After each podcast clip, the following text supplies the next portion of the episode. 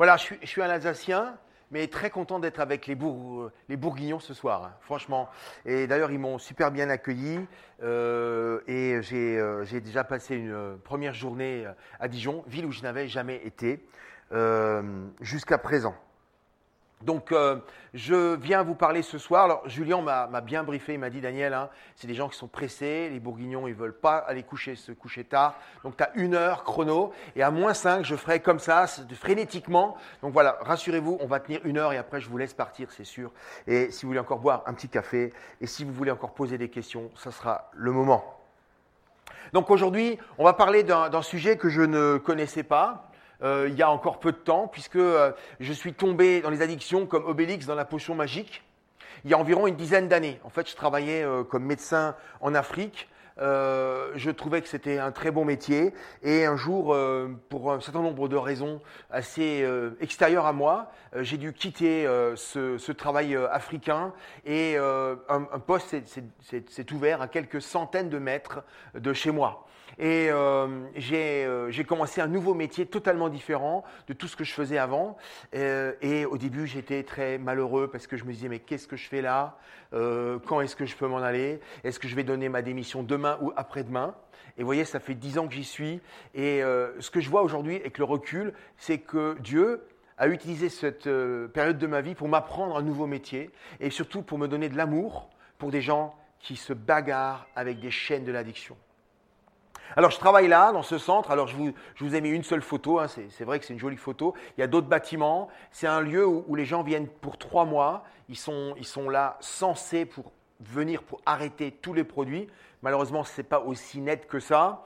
Et euh, ce n'est pas un lieu tous les jours facile. C'est aussi un endroit où il y a souvent des souffrances, des pleurs. Il y a aussi des gens qui craquent, qui s'en vont ou qui se font livrer du produit. Voilà, et on s'occupe aussi d'accueil, de maman avec enfant. Et c'est souvent terrifiant de voir euh, les dégâts à la fois sur la maman et sur l'enfant.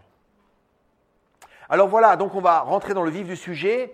Euh, nous sommes dans une société qui est aujourd'hui très euh, addict friendly, c'est-à-dire elle est très, elle est très tolérante avec l'addiction. On fait même la pub avec l'addiction. Hein. on vous propose par exemple un jeu vidéo et c'est écrit dessus si tu joues une fois, tu es addict. Donc c'est pour nous faire acheter le produit. Quand on sait la gravité de l'addiction, je suis pas sûr que j'ai vraiment envie d'acheter ce truc, vous voyez Mais ça se vend. Hein. Par exemple aussi, on a, on a Yves Saint Laurent qui vend Black Opium. Donc l'idée derrière, c'est euh, tu achètes le parfum, tu, la donnes à ta copine et elle devient accro à toi.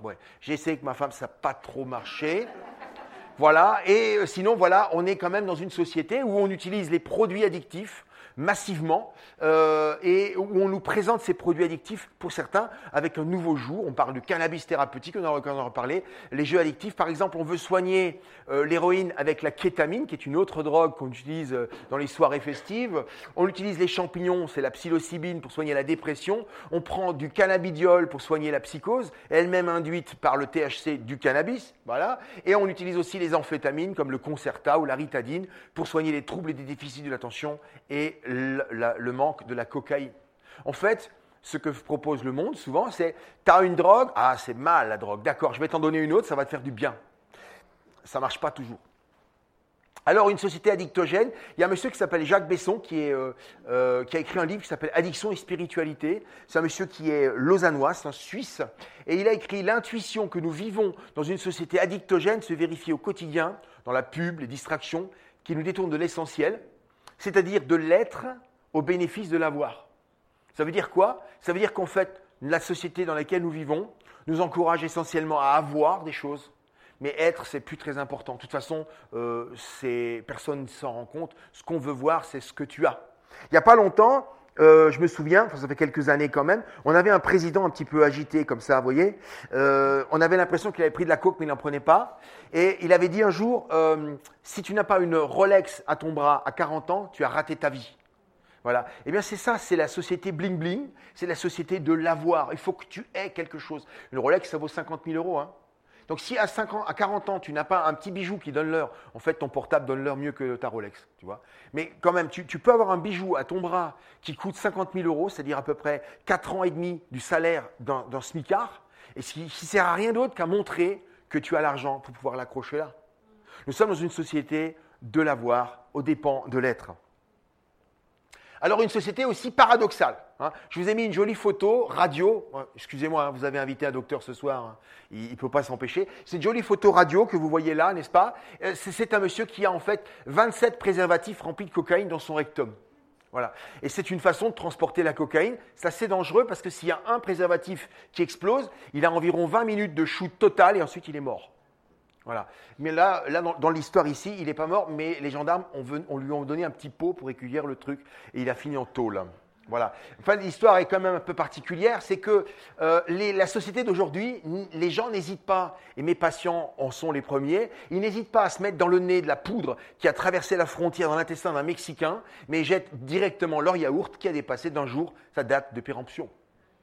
Moi, j'ai des patients qui euh, se droguent à l'héroïne. Ils achètent de l'héroïne à Strasbourg à la gare. Ça vient sous sachet, petit sachet d'aluminium. C'est des trucs qui ont transité par l'Afghanistan, le Turkménistan. C'est venu par euh, les Caucasiens, on ne sait pas comment. On n'a aucune idée d'une trace, d'une date de péremption. Ils ont mis de la strychnine dedans. On n'en sait rien.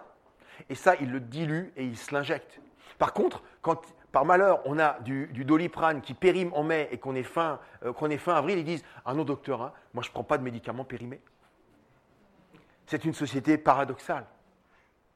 Un soulagement pour ceux qui n'ont pas de but. Regardez ce qu'a dit Albert Einstein. C'est un monsieur quand même qui avait beaucoup réfléchi, et pas que euh, aux images, enfin aux vérités atomiques. Celui qui ressent sa propre vie et celle des autres comme dénuée de sens est fondamentalement malheureux. Celui qui ressent sa propre vie et celle des autres comme dénuée de sens est fondamentalement malheureux, puisque cet homme n'a aucune raison de vivre. Si vous voulez vivre une vie heureuse, attachez-la à un but et non à des personnes ou à des choses. En fait, on se rend compte que beaucoup des gens qui fréquentent mon, hôpital, enfin le mien, là où je travaille, euh, ont des vies qu'ils qualifient de dénuées de sens. Je ne sais pas à quoi je sers. D'ailleurs, dès le début, euh, ce que je vivais avec mon père, ma mère, etc. au boulot. Je ne sais pas pourquoi je suis là, je ne sers à rien. De toute façon, j'ai tout raté. Je n'ai été qu'un échec dans ma vie. Et finalement, j'ai pris des produits pour m'aider à supporter euh, ma souffrance. Un autre, un autre philosophe euh, et aussi mathématicien qui s'appelait Blaise Pascal, comme quoi, vous voyez, hein, on n'empêche pas d'être savant ou, euh, euh, mathématicien pour réfléchir euh, des choses de, l'âme. Il a dit, il a dit, il a cité cette phrase Il y eut autrefois dans l'homme un véritable bonheur dont il lui reste maintenant que la marque et la trace vide que l'homme essaie de remplir inutilement avec tout ce qui l'entoure recherchant dans les choses absentes le secours qu'il n'obtient pas dans les présentes. Or, toutes ces choses sont inadéquates parce que ce gouffre infini ne peut être rempli que par un objet infini et immuable, c'est-à-dire Dieu lui-même. Qu'est-ce que nous dit cet homme qui a vécu il y a 500 ans? Il nous dit, dans l'homme, il y a une fin pour quelque chose d'infini. Une fin pour quelque chose d'infini. Et en fait, quand on n'a pas Dieu dans notre cœur, en fait, on va avoir soif. On va avoir soif, et cette soif ben, va nous amener à remplir notre vie avec toute une série de, de choses euh, euh, que le monde nous propose, parce qu'évidemment le monde, alors ils sont très forts pour ça, ils vont nous proposer toute une série d'articles pour surtout pas aller chercher une, réponse spirituelle, ils vont nous proposer en fait toute une série de remplissages pour dire mais non, c'est pas du tout nécessaire. Tu alors ça te plaît pas, bah, je te prends un autre, tu prends autre chose, etc. Et on passe à autre chose. Et donc finalement, on peut se dire que euh, l'addiction, ça peut être une mauvaise façon de remplir le vide, et euh, j'ai des patients qui me disent, euh, vous savez, docteur, je suis un sac à vin. Ou finalement, ils me disent, moi, vous savez, docteur, à part la coke, il n'y a rien qui me fait du bien. C'est-à-dire qu'ils en sont arrivés au stade où ils se disent, je, ma vie sur Terre n'a plus d'autre valeur que de consommer. La consommation est l'élément central de ma vie. Et donc finalement, quand on discute avec eux, on voit que beaucoup d'entre eux font ce qu'on appelle de l'automédication. Hein, automédication, c'est je me soigne moi-même. Et donc, ils se soignent eux-mêmes. Et eh bien, souvent, ils disent Je ne me supporte pas moi-même. Rien que de me voir dans le miroir, c'est horrible. D'autres disent, eh ben, je souffre, j'ai mal au dos, j'ai mal aux dents, euh, j'ai des douleurs de tête. Particulier, j'ai quelques patients qui, sont, qui ont des, migraineux, hein, qui sont devenus euh, addicts aux opiacés, et une souffrance spirituelle. Je ne comprends pas, je ne sais pas euh, pourquoi je suis ici, je, je crois que j'ai raté ma vie, de toute façon, c'est fini pour moi et une souffrance spirituelle, et donc on va chercher des anesthésiques. un anesthésique, et le monde en propose. Il y a d'ailleurs un très vieux produit hein, euh, euh, qui est une drogue légale qui s'appelle l'alcool. Ça a été un des tout premiers anesthésiques de conscience. Alors le coût, le coût sociétal, hein, le coût sociétal de, des drogues est extrêmement important. On s'en rend pas compte. Alors, il y a beaucoup de mes patients qui me racontent Non, mais tu sais, euh, docteur, moi, euh, euh, je fume mais en fait, j'enrichis la France. C'est faux. En fait, on n'enrichit pas la France en fumant. En fait, on l'appauvrit, puisqu'on se rend compte que pour 100 euros de taxes perçues par le ministère du Budget, ça coûte 700 euros pour soigner les dégâts liés à cette cigarette à la sécurité sociale. Mais ce n'est pas le même ministère. Au ministère du Budget, on compte chaque petit euro. Le budget et le déficit de la Sécu, c'est pas trop grave. On peut laisser filer. Mais en fait, c'est pas du tout rentable de fumer, par exemple. Et regardez, ici, c'est très intéressant. On voit le classement des drogues en termes d'impact. C'est un monsieur qui s'appelait Nutt, qui a publié un article très intéressant dans une revue euh, médicale très connue qui s'appelle Lancet. Et il a montré que si on regarde la drogue la plus toxique pour l'individu, alors il a, il a, pris toute une, une armada d'informations sur le produit et la toxicité sur le produit, il se rend compte que le premier produit le plus dangereux, et c'est vrai, c'est probablement un des produits qui dégrade la personne la plus vite, c'est le crack, c'est-à-dire la forme basée, fumante de la cocaïne.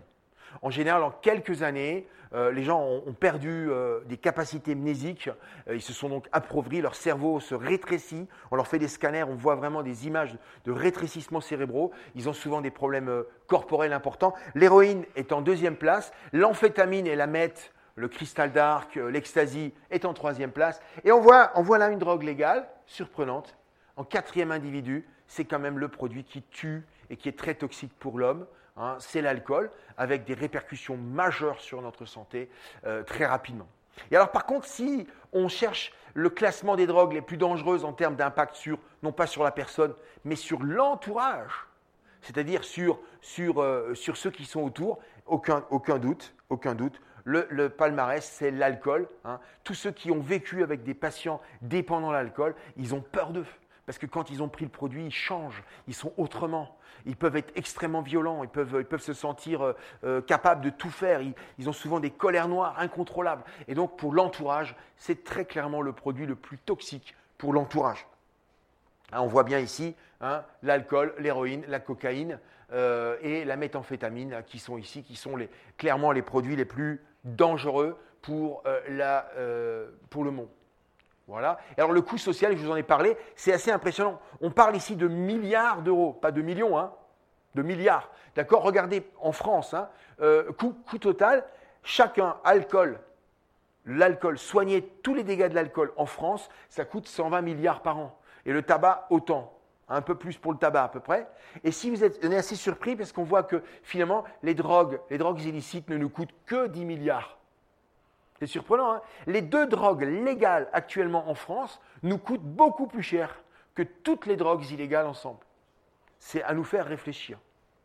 Donc un calcul socio-économique, il a, il a calculé, c'est un monsieur qui s'appelait Pierre Kopp, qui n'est pas un médecin, qui est en fait un sociologue, et qui a calculé, lui aussi, il a, fait montrer ce chiffre, 100 hein. euros de taxes de tabac coûtent en fait 700 euros de soins 25 ans plus tard.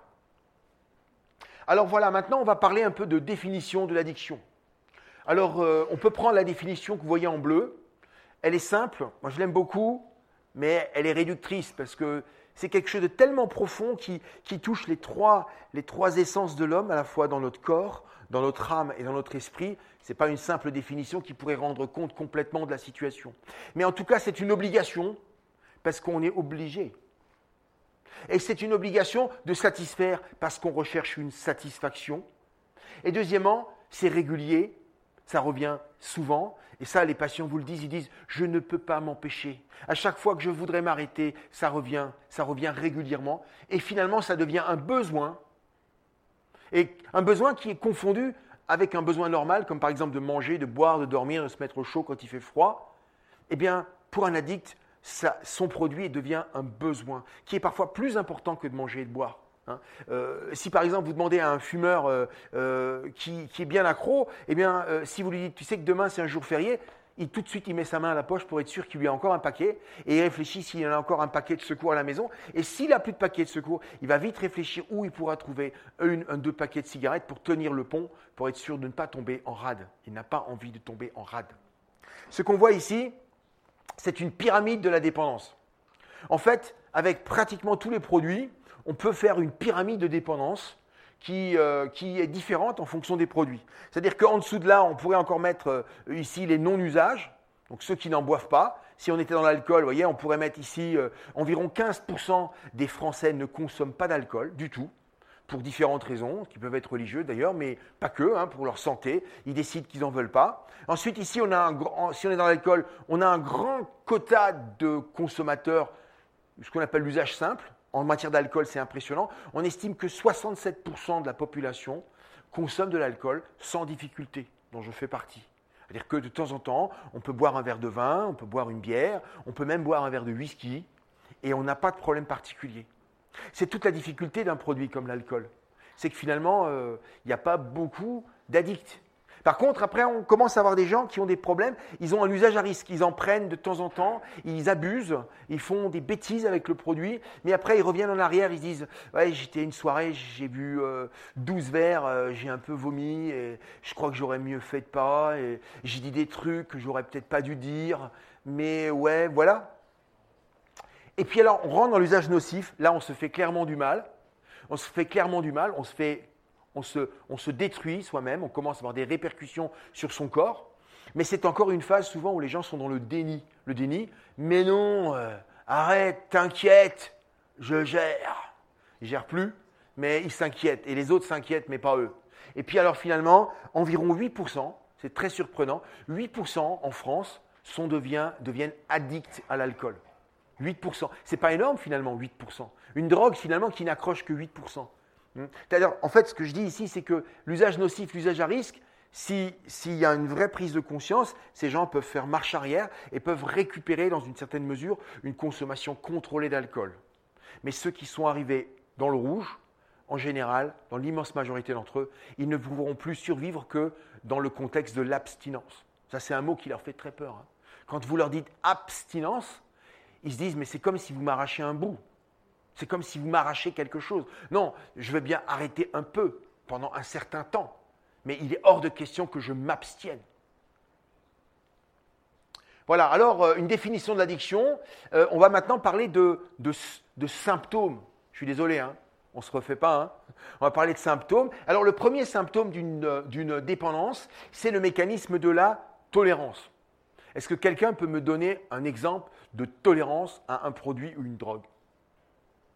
N'ayez pas peur, hein, vous avez le droit de vous tromper. Vous n'aurez pas de mauvaises notes. Allez-y. Non? Waouh, je vous inhibe. Ça doit être l'Alsacien en moi qui fait peur. Oui, monsieur? On peut boire plus souvent? Ça veut dire quoi? On est sous moins vite, c'est pas mal. Oui, monsieur? Oui Voilà. La tolérance, première, c'est très important, c'est le fait que par un produit donné, vous allez devoir augmenter les doses pour avoir le même effet, voire de moins en moins d'effet. L'exemple typique de la tolérance, c'est euh, euh, démonstratif. Hein, c'est, j'ai un ami gendarme. Oui, je le reconnais, j'ai un ami gendarme. Voilà. Et en fait, j'ai un ami gendarme qui m'a raconté que dans un petit village alsacien, il y a quelques mois, oh, ça va faire deux ans quand même, ils ont arrêté un monsieur un soir. Euh, il faisait nuit et il roulait avec un seul phare. Et donc les gendarmes, euh, très polis, ils ont l'habitude d'arrêter les gens, mais très poliment, pour leur dire bonjour monsieur, gendarmerie nationale, euh, on veut vous informer que votre phare gauche ou droit, il est grillé, il serait bon quand même que vous changiez l'ampoule. Sauf qu'au moment où le monsieur s'arrête euh, et qu'on le gare sur le parking de la mairie, eh bien, il est devenu, il baisse sa vitre, mais il est très agressif. Et il dit des choses. Alors, un bon conseil, hein, si vous faites arrêter par les gendarmes, soyez poli. Un premier principe, soyez très poli, parce que s'il avait été très poli, ça se serait très bien passé pour lui. Mais là, ça va très mal se passer parce qu'il devient très agressif, il est très agité. Et là, les gendarmes se disent quand même, c'est bizarre ce monsieur, euh, pourquoi il est comme ça agressif vis-à-vis de nous? Il dit, bah, monsieur, vous allez nous faire un petit, vous allez nous souffler dans le ballon. En fait, c'était un éthylotest maintenant, et il était à 3 grammes 0,5. Ce qui est sidérant, c'est qu'à 3,05 g, les gendarmes m'ont dit, ils ont dit, on l'a vu rouler quand même, il roulait. Et il roulait tout à fait normalement. On n'a rien remarqué d'anormal à sa façon de rouler. C'est seulement parce qu'il y avait sa lumière gauche de grillé qu'on lui a demandé de s'arrêter. Et alors, là vous voyez la tolérance, c'est que si moi j'ai 3 grammes 0,5, ce que je ne pense qu'il m'est jamais arrivé, je ne sais même plus où sont les pédales dans la voiture. Vous voyez, peut-être j'essaie d'appuyer sur le plafond. Donc j'étais totalement, à, moi à 3 grammes 0,5, je suis dans le coma, je suis absolument incapable de monter dans une voiture. Lui à 3 grammes 0,5, il roule normalement. C'est ça la tolérance. il faut bien comprendre qu'il y a des gens qui prennent 3 fois 1 gramme d'héroïne, avec la dilution bien sûr qui va avec, mais enfin ils prennent 3 fois 1 gramme d'héroïne, et ils se promènent dans la rue et vous les regardez et vous vous dites, c'est un monsieur comme vous et moi. Mais si vous vous prenez 3 grammes d'héroïne, vous êtes mort. C'est ça qui est fou. C'est que le corps est capable de s'habituer à des doses de massives de produits. Euh, moi, j'ai des patients, parfois, je, suis obligé de renouveler leurs ordonnances. Je leur dis Est-ce que vous êtes conscient que si moi je prends ce que vous avez écrit là, je suis mort? Oh, mais docteur, vous exagérez. Alors voilà, je vais quand même vous, vous lire un poème que m'a donné un de mes patients. C'est un patient qui est alcoolique et euh, il a dû certainement transiter par les alcooliques anonymes, parce que ça commence euh, comme euh, ils préparent leur réunion. Et en fait, ce petit poème qu'il écrit est un résumé de la dépendance. Je me permets de vous le lire. Bonjour, je m'appelle Philippe et je suis alcoolique. Tous les jours, ma femme me fait la nique. Je veux m'en sortir. J'en ai marre de faire souffrir. J'en ai marre de souffrir. Dix ans de cette vie m'ont suffi à me changer en ce que je suis. Un pauvre air qui n'a plus de but dans la vie.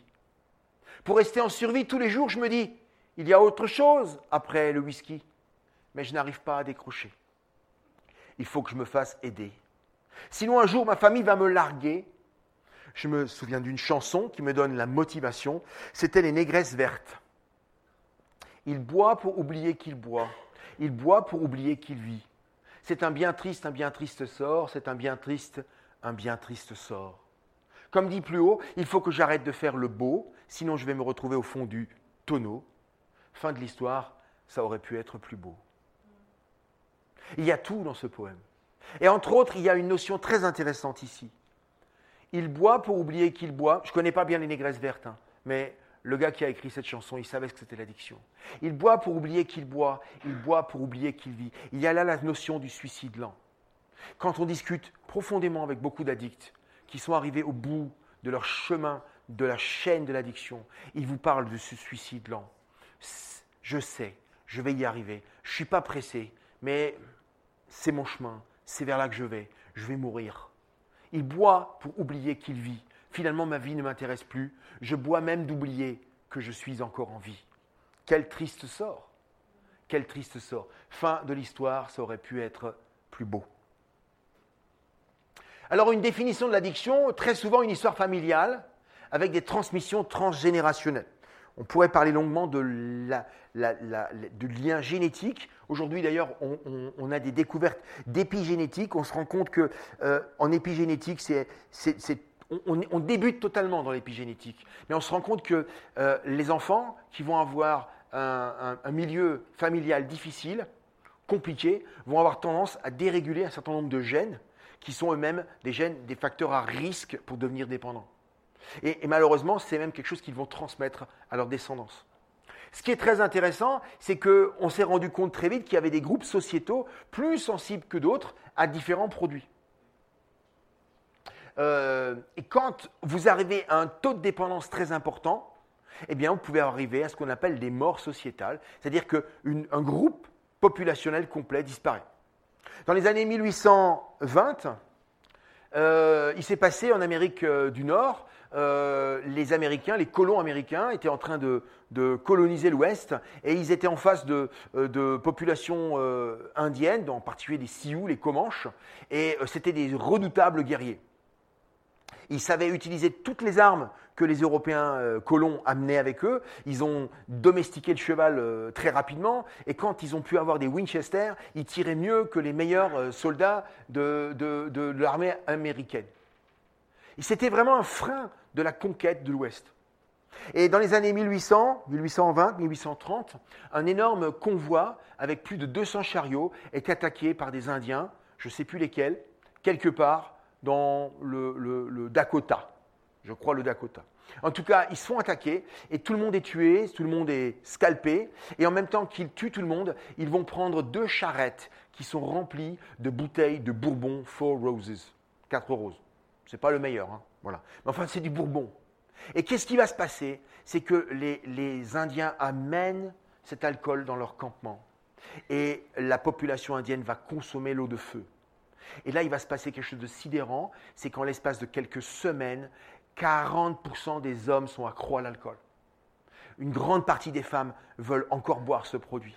Et finalement, les Indiens eux-mêmes, qui étaient des combattants, vont envoyer une espèce d'estafette qui va refaire 300 km en direction de l'Est, arriver dans une zone tenue par des Blancs et disent on est prêt à échanger ce que nous avons pour de l'alcool encore.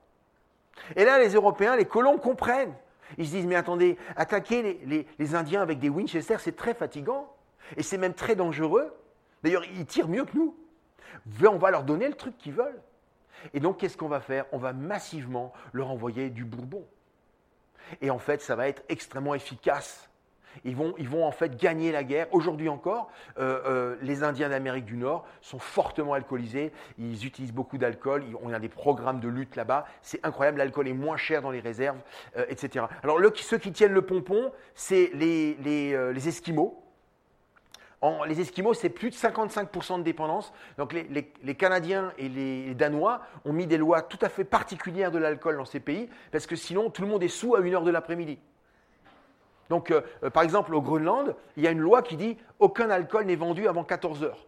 Mais jusqu'à 14 heures, les, magasins sont fermés avec des chaînes. Vous voyez, et à 14 heures, il y a des files d'attente et tout le monde est là pour se murger. C'est impressionnant.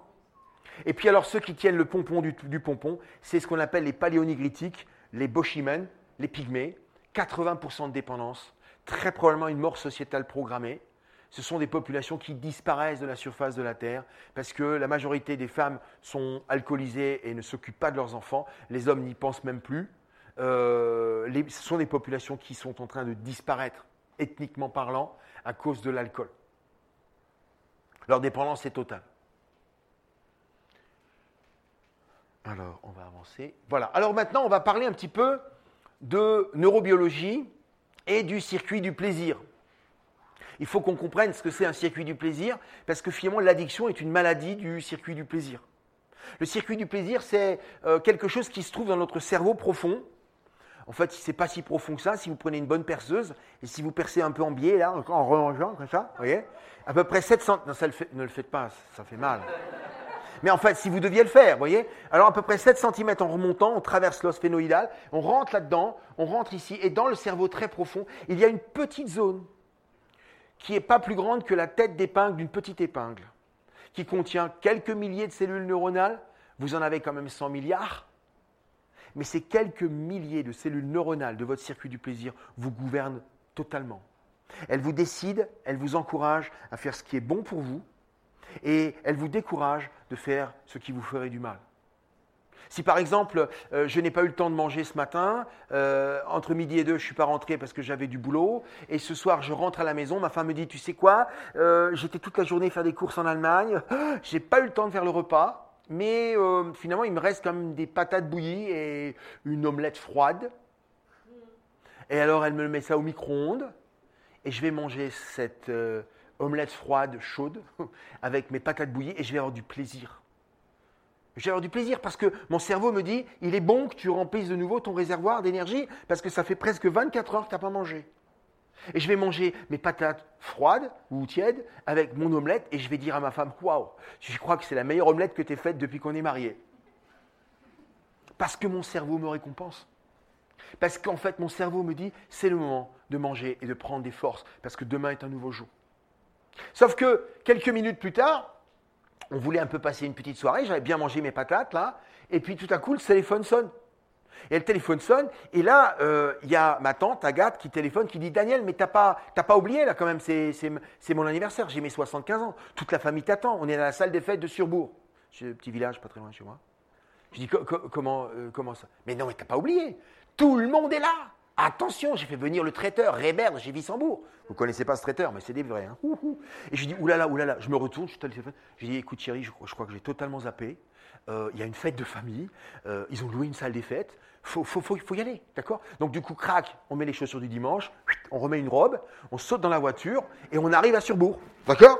Et là, vous avez tante Agathe qui dit, eh ben on t'attendait, toi, on t'attendait. Et là, elle me met dans la main une espèce de, voyez, de feuilleté au foie gras, le foie gras d'Alsace, je vous dis pas, hein, d'accord? Et puis il y avait des, consommés au thon, des cailles en sarcophage, du rôti de veau au sorlof, et je vous passe les détails.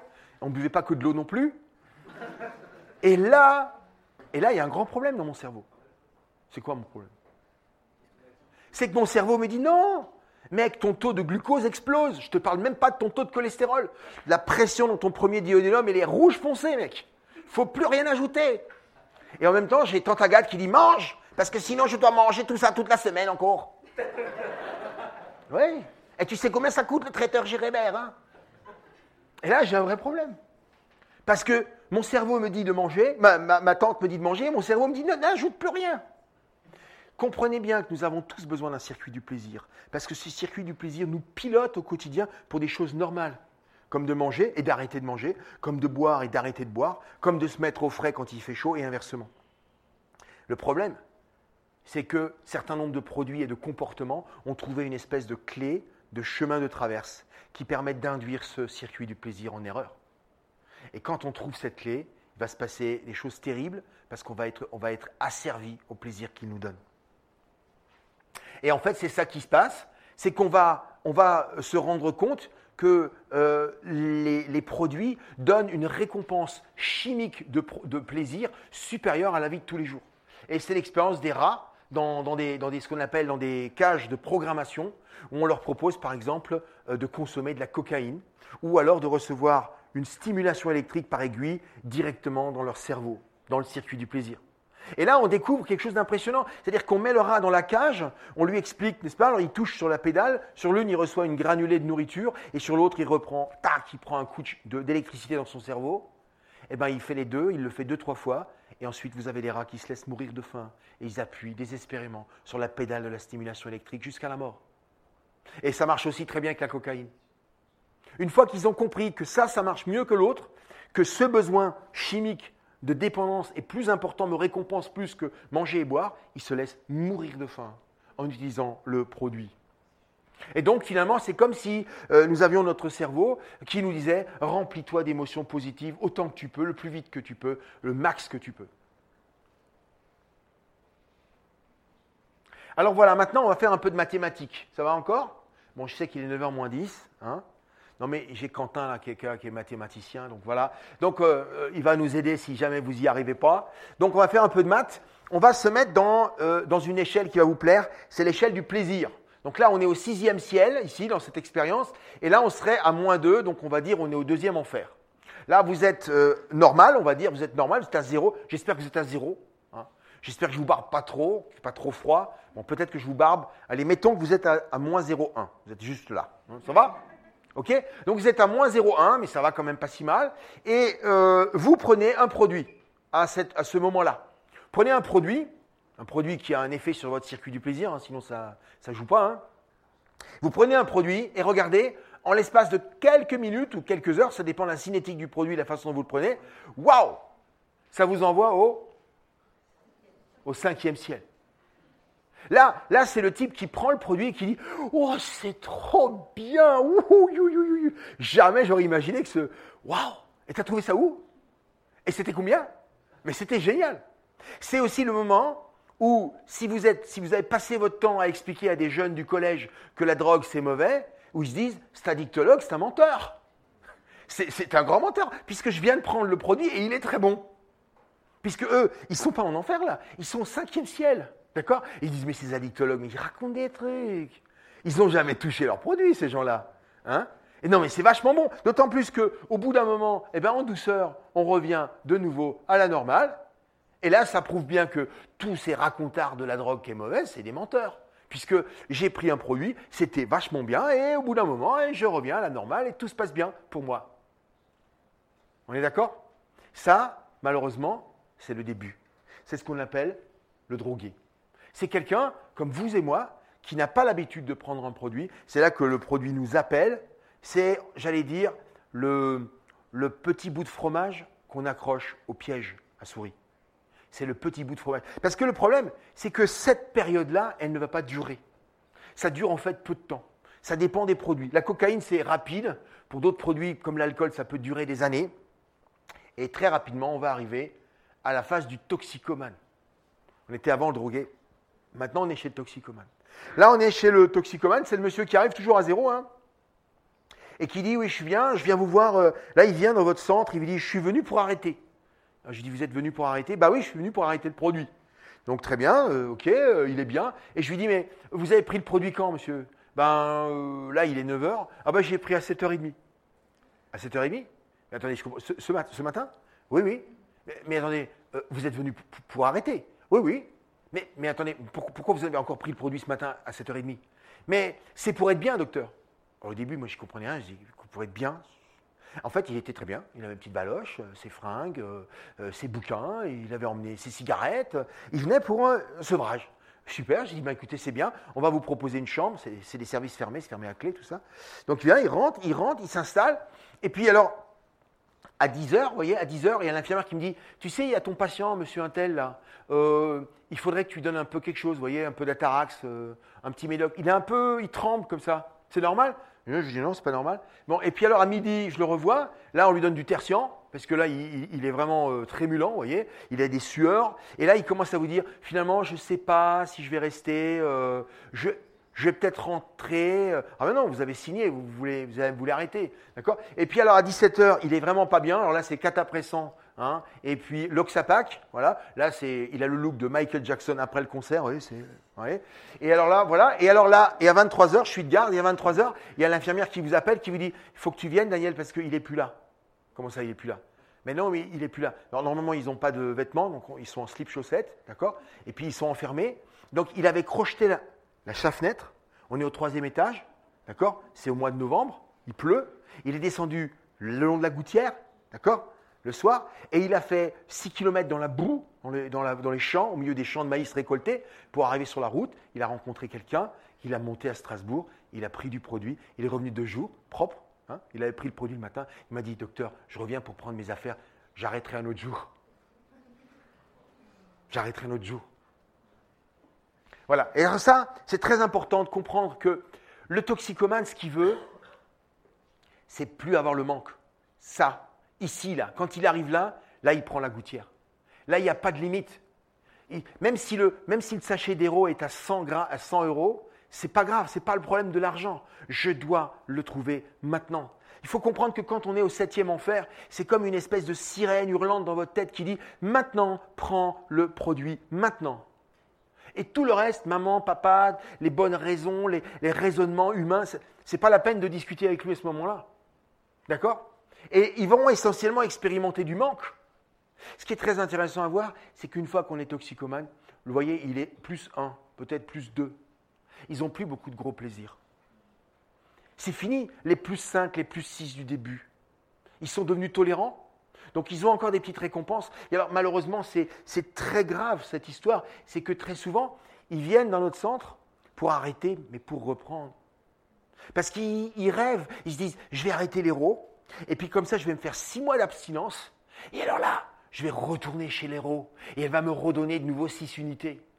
Le problème, c'est que de temps en temps, ils reviennent, ils reprennent de l'héros, ils ne sont pas bien tolérants, ils prennent deux grammes comme avant, et ils finissent en overdose et on ne les récupère pas. On en a perdu encore un il y a moins d'un an. Qui avait fait ça Qui avait voulu arrêter pour reprendre et c'était la dernière fois qu'il en a repris. Alors voilà quelques, euh, une image un petit peu, euh, un peu technique. Euh, pour essayer de comprendre cette image, il faut voir l'espèce d'os bleu là, comme ça, de morceau d'os bleu là. C'est le neurone cible. C'est le neurone, et je vous ai dit qu'il n'y en a pas beaucoup, on en a quelques milliers, qui peuplent notre centre du plaisir. Ils sont peu nombreux, mais ils sont très importants. Et ces neurones ne communiquent entre eux et les autres que par une seule hormone, on appelle ça un neuromédiateur ou une odeur, hein. c'est la dopamine. C'est la dopamine. Tout ce qui va permettre d'augmenter la dopamine qui est de plus en plus concentrée à l'intérieur de, ce, de cet espace qui est très très petit, qu'on appelle l'espace euh, euh, intersynaptique, eh bien cet espace-là, eh bien tout, produit capable d'augmenter cette concentration de dopamine va être un produit drogant. Et on y retrouve, n'est-ce pas, euh, pêle-mêle, les amphétamines, la cocaïne, la nicotine, les barbituriques, les benzos, hein, le Valium, tout ça, ça marche très très bien aussi. la morphine, l'alcool, l'héroïne. Le cannabis agit sur le, il est au-dessus du schéma, il agit sur le schéma du haut. Ce qui est très intéressant à noter d'ailleurs que morphine et alcool agissent sur le même circuit de régulateur négatif qui s'appelle le GABA. Et il y a une parenté entre l'alcool et les morphiniques. Alors voilà, maintenant on a un peu, j'espère que vous avez un petit peu compris mieux comment fonctionne euh, euh, la, neurobiologie de notre addiction. On pourrait en parler très longtemps, mais à cause de Julien, je vais m'arrêter là euh, sur ce sujet, puisque notre temps est compté. On va parler plutôt des produits. Et je vais vous dire une chose, c'est que les gens qui vendent des produits addictifs sont des dealers. Il y a des dealers légaux, il y a des dealers illégaux. Mais ça reste des dealers. Puisqu'ils vendent un produit qui vous rend accro et duquel vous êtes dépendant. Alors par exemple, en matière d'alcool, eh les dealers ont très bien compris que ce n'était pas dans les maisons de retraite qu'on allait vraiment avoir le maximum de clients. Soit ils l'étaient déjà, puis dans ce cas-là, le problème est réglé, soit ils ne l'étaient pas, et dans ce cas-là, ils ne prendront pas votre truc, ça ne les intéressera pas. Le maximum d'efficacité chez les jeunes. C'est eux qui vont être intéressés massivement par le produit. Alors comme le goût de l'alcool n'est pas très bon chez les jeunes, c'est plutôt brûlant, c'est plutôt amer, ça a un goût un peu particulier, alors qu'est-ce qu'on leur propose? On leur propose des choses adaptées au goût des enfants, pour les adolescents que nous sommes. Donc on a du cola Captain Morgan, du Gordon au tonique, du cola JB et du Smirnoff avec un goût de pomme. Ça permet de vous appâter, de vous dire tiens, tu n'aimes pas cet alcool. Ah non, tu n'aimes pas. Non, mais goûte ça, tu vas voir, tu vas voir, tu vas voir. Et en fait, sans avoir le goût, vous allez avoir l'effet. Et l'effet, ils espèrent que vous allez l'aimer et que vous allez de plus en plus l'aimer. Et puis quand vous serez vraiment bien intéressé par l'effet, le goût vous dérangera beaucoup moins. Cible numéro un des alcooliers, c'est les jeunes. Donc, ils ne peuvent pas bien faire de publicité, c'est limité. Donc, ils vont utiliser d'autres méthodes. Donc, c'est-à-dire qu'ils vont demander à des, gens euh, importants euh, euh, qui jouent dans les films, qui font des vidéos, des influenceurs sur YouTube. Hein. les vidéos YouTube, c'est très efficace parce que c'est complètement libéré. On peut tout dire là-dessus. Hein. Et on sait que eh bien, les jeunes, donc notre cible, c'est des jeunes qui vont beaucoup regarder ça. Voilà, le tabac, quelques chiffres, 15 milliards de taxes, 120 milliards pour les soins, à peu près 80 000 morts par an en France. La chicha, euh, j'ai toujours beaucoup de gens qui me disent, oh, mais la chicha c'est mieux. La chicha c'est pire. Parce qu'en plus du, tabac, vous avez le charbon de bois, l'eau n'y change rien. C'est une usine à, monoxyde de carbone. Si vous savez la gravité, je ne parle pas du, CO2, hein, je parle du CO. Hein. C'est une usine. Alors c'est des gens, quand ils ont, quand ils ont euh, quand ils ont bien fumé la chicha, quand ils soufflent dans le détecteur de CO, ils font sauter et hurler tous les détecteurs de CO des pompiers. Normalement, quand euh, au-dessus de 50 microgrammes, 50 ppm, pardon, les détecteurs de pompiers s'allument et les pompiers ont ordre de, se retirer d'une zone, tellement c'est dangereux pour eux, et ils ne reviennent qu'avec des masques aériens, hein, des masques à oxygène. Et en fait, régulièrement, vous avez prenez un fumeur de chicha, vous le faites souffler dans le détecteur du pompier, ça sonne tout de suite. C'est impressionnant, c'est impressionnant. Et ils vivent. Ils vivent, c'est impressionnant. Euh, la e-cigarette, on pourrait en discuter. Les vapoteuses, euh, je m'en sers personnellement pour aider les gens à arrêter de fumer. Mais ce n'est pas un bon produit à donner en maternelle. Ça contient la nicotine. Et la, non mais voilà, c'est ça aussi. Ce n'est pas un produit à distribuer euh, largue à manu. Ça contient la nicotine. La nicotine est une drogue dépendantogène avec un grand pouvoir addictif. Par contre, c'est un, un, mécanisme probablement utilisable pour pour aider les gens à arrêter de fumer. Et la nicotine est donc une drogue dure et accrocheuse. On estime qu'elle contient 4000 composés chimiques dans la fumée de tabac que nous inhalons, et parmi lesquels elle contient de la digoxine. Il y a, je crois, au moins 7 dioxines. La dioxine, vous ne savez pas ce que c'est, mais euh, je vais vous dire, c'était l'agent orange que les Américains déversaient sur le Laos et le Vietnam sur la pistochimie. C'est probablement un des désherbants les plus efficaces. À côté de ça, le Roundup, c'est du pipi de chat. C'était un produit dont la demi-vie est de 53 ans. C'est-à-dire que quand vous en larguez une tonne, quand vous revenez 50 ans après, ou 53 ans après, il en reste encore 500 kilos dans le sol. Donc imaginez, une, réalité, c'est que chaque fois qu'on fume une cigarette, on absorbe de la dioxine dans son poumon. Et ça montre aussi une chose, c'est que même si vous arrêtez aujourd'hui, il y aura encore pas mal de temps pendant ce temps où ces produits auront encore un certain effet sur votre poumon. Et c'est ce que beaucoup de mes patients fumeurs euh, ne comprennent pas, c'est qu'ils pensent que j'arrête de fumer maintenant et ils voudraient, euh, ils voudraient qu'on fasse un bouton reset, vous savez, sur leur poumon, et hop, fini, crac, boum, je fais une jolie photo, tout va bien. C'est pas comme ça que ça se passe. C'est pas comme ça que ça se passe. Voilà, ensuite, euh, bah, les produits addictifs, il faut quand même que je vous parle un peu du cannabis. Moi, j'aime beaucoup Brad Pitt et cette photo. Je ne sais pas si vous la voyez. Hein, je vais quand même vous la détailler. Vous avez Brad Pitt. Hein, mesdemoiselle, quand même, vous ne pouvez pas me dire que vous ne le reconnaissez pas, d'accord? Là, il est là, typique, il est en train de fumer un joint. Ensuite, il bouffe, parce que ça augmente l'appétit. Donc, il bouffe du Pirato Chips, vous voyez? Très bon pour la santé. Et puis derrière, il a la zapette, parce qu'il ne fait que regarder la télé, il fait chaud.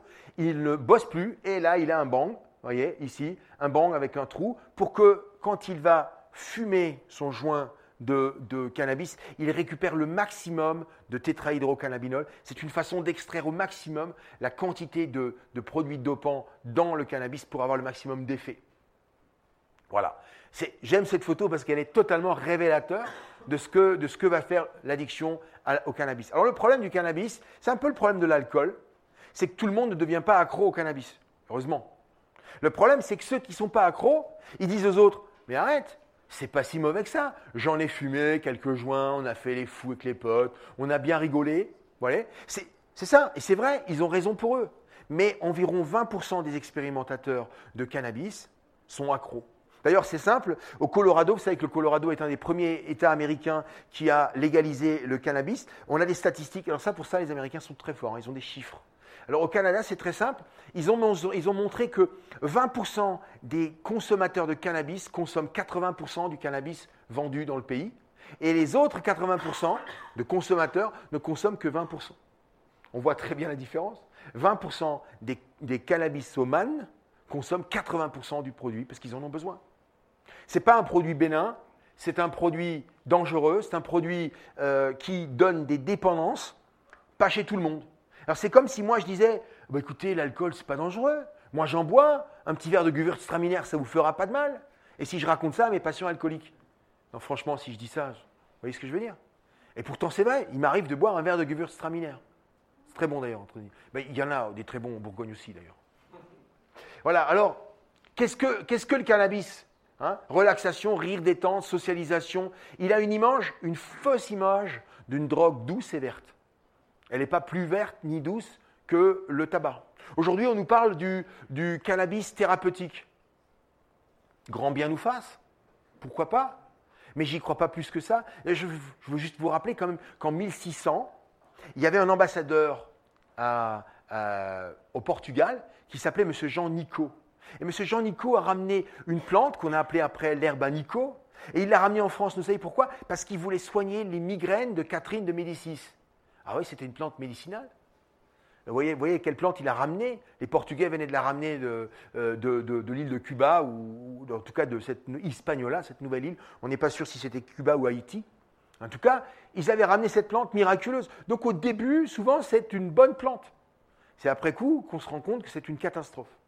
Alors bien sûr, 20% d'addicts et le prix scolaire, le prix professionnel. Ce que je veux dire simplement encore sur le cannabis, si vous voulez rater vos études, c'est excellent. Franchement, c'est excellent. Si vous voulez rater vos études, vous prenez le cannabis. Le cannabis a deux effets principaux, même sans devenir accro. Premier effet, il a un effet amotivationnel. Amotivationnel, c'est-à-dire que je ne suis pas motivé. Et demain, j'ai un contrôle le matin. Oh non oh Puis ce prof est nul. Oh, oh putain, ça sert à rien du tout. Non, alors j'ai pas du tout envie de. Oh là, non, non, non. Non, puis je m'en fous complètement. Amotivationnel. Et le deuxième effet, c'est que même si tu as encore un petit minimum de motivation, le cannabis se fixe sur la mémoire vive, la RAM, les, gens qui s'intéressent aux ordinateurs. Et donc, nous avons tous besoin d'une mémoire vive, hein, ce qui nous permet d'enregistrer des informations précises. Demain matin, 8 heures, je te retrouve en prix, tu vas me chercher, etc. Et bien, cette mémoire vive, elle est très importante quand vous lisez une leçon le soir pour pouvoir la ressortir le lendemain matin lors du contrôle. Alors, il y a un double problème. D'abord, tu n'as pas très envie de bosser. Et même si tu bosses, tu vas perdre 80% des informations. Alors on ne devient pas accro, mais on paye un prix scolaire. Et je peux vous dire qu'on euh, n'a pas de statistiques précises, mais on pense qu'entre 200 et 400 000 jeunes en France sortent chaque année de l'école française avec un diplôme zéro ou en tout cas inférieur à celui auquel ils auraient pu prétendre s'ils n'avaient pas fumé. Vous voyez ce que je veux dire? Vous avez donc des tas de jeunes qui vont arriver sur le marché du travail avec un diplôme inférieur. Ils ne sont pas devenus accros, ils ont juste fumé. Mais ils ont perdu 2, 3 ans et parfois un niveau important. Et après, je vais vous dire, ça coûte très cher. Hein. parce que commencez votre job avec le SMIC et puis commencez à 2000 euros, à la fin de la carrière, la différentielle se chiffre en millions d'euros. Alors parfois les gens me disent Ah, mais les joints me coûtent pas cher, j'en revends un peu, je m'arrange, etc. Je leur dis Vous ne vous rendez pas compte le prix que ça va vous coûter Ça peut se chiffrer en millions d'euros. Alors, simplement pour dire encore l'impact sur le jeune cerveau. Tous les, tous les addictologues sont d'accord là-dessus. Plus le cerveau est jeune et immature, plus les ivresses, qu'elles soient cannabiniques ou une expérience d'extase avec la cocaïne, et en particulier avec le, cannabis, vont avoir des répercussions durables. Un jeune de 11 ans qui fait une murge à l'alcool et qui boit euh, de la vodka dans une cave avec des potes va avoir un risque de devenir alcoolique bien majoré que la même consommation d'alcool à 21 ans. Parce qu'à 21 ans, on a, on a une attitude critique beaucoup plus puissante qui dit Oh là là, c'est horrible, qu'est-ce que j'ai fait hier? J'ai été malade, j'ai vomi partout, j'ai dit des bêtises. Euh, jamais je referai ça. À 11 ans, on n'a pas cette attitude-là. Et donc là, je dirais attention, si vous êtes papa, maman, si vous avez des petits frères, des petites sœurs, attention. Parce que plus c'est jeune, plus c'est fragile. Et plus le risque de devenir dépendant est, grave. Euh, Laurent Carilla, qui est un grand euh, addictologue parisien, il a dit L'adolescence est la fabrique à addiction. Si, vous sortez de l'adolescence sans une addiction, alors vous êtes probablement, ce n'est pas à 100%, mais vous êtes probablement tiré d'affaire, statistiquement parlant. Parce que c'est l'immense majorité des gens qui viennent dans mon centre, c'est des gens qui ont dérapé avec les produits à l'adolescence, même si euh, ils n'en sont pas devenus dépendants à ce moment-là. Voilà, des chaînes pour la vie. Un géant est entré dans ta vie, il t'a mis dans sa prison, il promettait le paradis, mais en fait, il t'a donné l'enfer. En fait, il se passe, on est vraiment dans une, dynamique où euh, on a comme une espèce de porte, je l'ai ouverte, et c'est comme une espèce de vendeur, vous voyez, qui ne veut pas vous lâcher, il met le pied dans la porte. Et même, si vous voulez encore fermer, vous ne pourrez plus fermer cette porte. Vous ne pourrez plus fermer cette porte. Et je vois comme ça énormément de jeunes et parfois des adultes qui disent, si seulement je n'avais pas ouvert cette porte. Mais c'est trop tard. Il a le pied, puis maintenant c'est plus le pied, c'est une grosse jambe, c'est tout le corps entier. Et je suis dans cette prison. Et je n'ai pas de médicaments miracles à leur proposer. Alors maintenant, on a parlé des produits, on va parler un peu de comportement. C'est quand même un sujet important. Euh, d'abord, le jeu pathologique. Je ne sais pas si vous voyez de quoi je veux parler. Hein. Ah, je vois, merci, merci. Julien, je, merci, je note, me dépêche.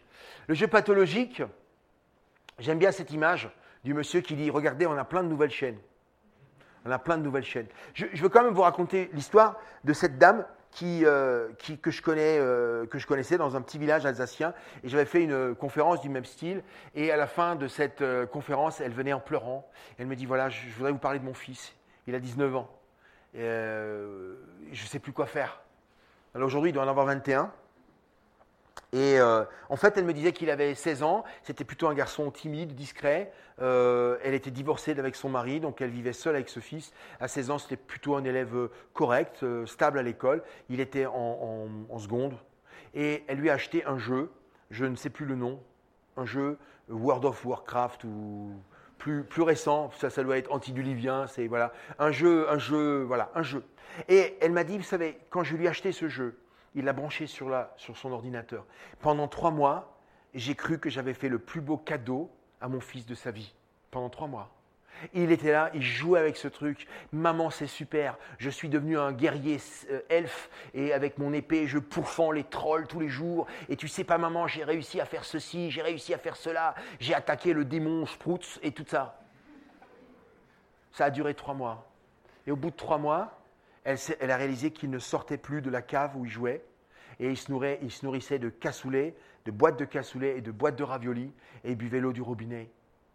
Et puis alors, euh, il a tenu comme ça un an, elle allait à l'école. Elle s'est rendu compte qu'il jouait la nuit.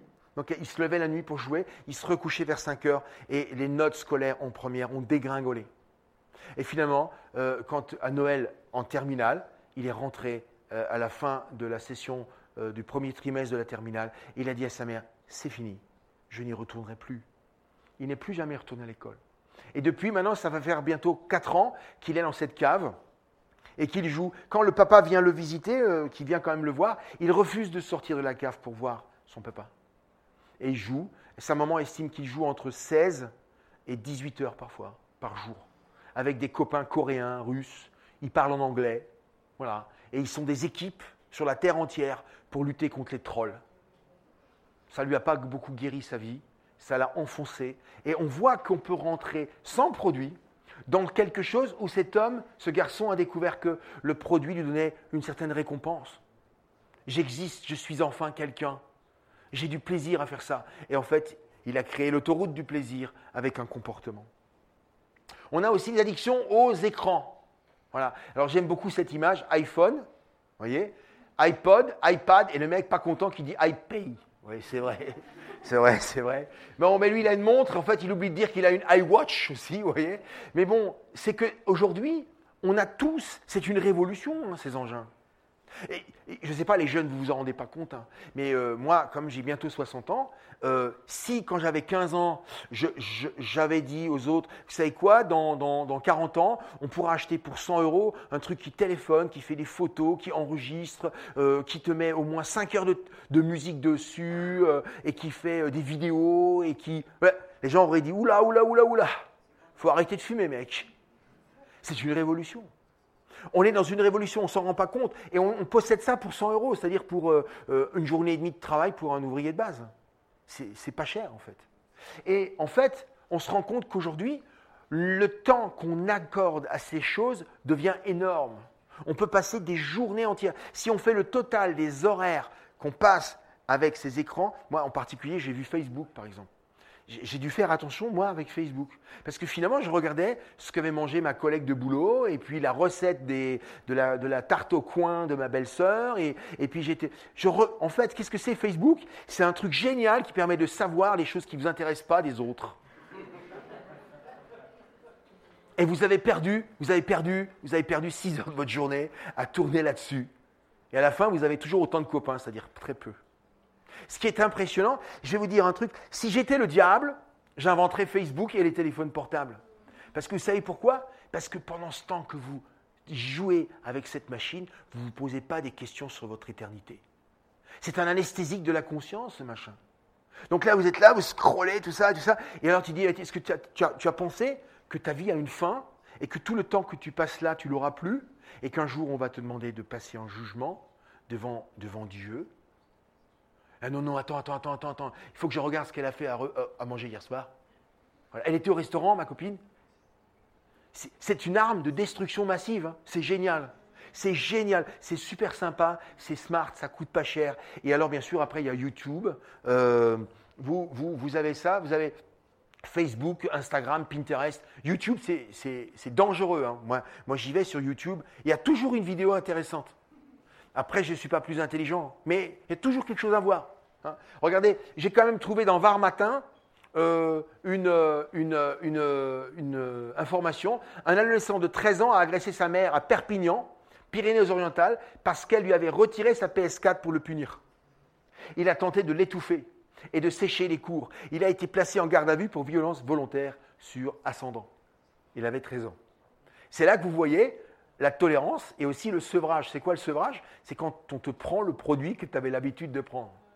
Eh, prenez voir un monsieur qui est dépendant à l'héroïne, vous le mettez dans une cellule et vous lui dites maintenant je t'en donne plus. Au début ça va aller, mais allez le voir au bout de quelques heures, vous allez voir le sevrage. Il ne va pas être gentil avec vous. Et eh bien voilà, lui aussi, il n'était pas content, l'adolescent. Sa maman lui avait enlevé son, le petit joujou avec lequel il se remplissait son réservoir du plaisir et il n'était pas content du tout. On va, on va avancer maintenant parce que je vois les yeux, les yeux flèches euh, missiles que m'envoie Julien. Les addictions comportementales, la cyberpornographie, c'est un vrai problème. Euh, aujourd'hui, l'immense majorité des jeunes découvrent la pornographie au travers de Internet. Et on finit par croire que la sexualité, c'est une espèce de, vidéo sportive. Ça n'a rien à voir. La sexualité, c'est quelque chose de génial, donné par Dieu, entre un homme et une femme qui s'aiment et qui veulent chacun donner du plaisir à l'autre dans le cadre que Dieu a donné pour cela. Mais quand on regarde ce qu'on nous propose, c'est du, euh, du, ersatz total. Malheureusement, la majorité des jeunes, y compris les jeunes chrétiens, voient ça d'abord.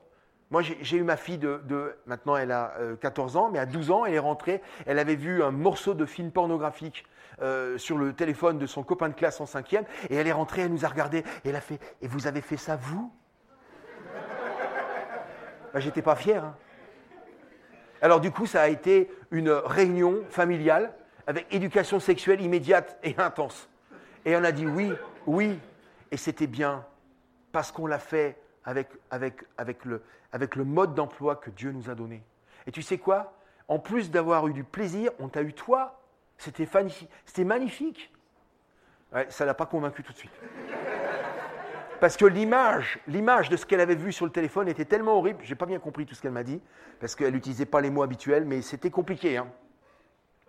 La pornographie peut devenir une véritable addiction. Moi, j'étais il n'y a pas longtemps à une rencontre de jeunes avec plusieurs centaines de jeunes chrétiens.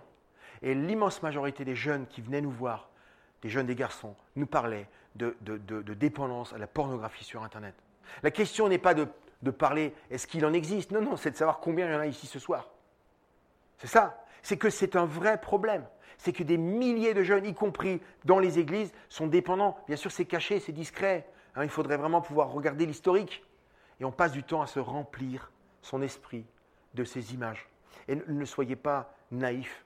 Si vous vous remplissez de ces images, elles ont un impact sur vous. Vous savez que euh, le Christ a dit, celui, je vous dis moi, que celui qui regarde une femme dans l'intention de la désirer a déjà commis l'acte sexuel avec lui-même, avec, avec cette femme.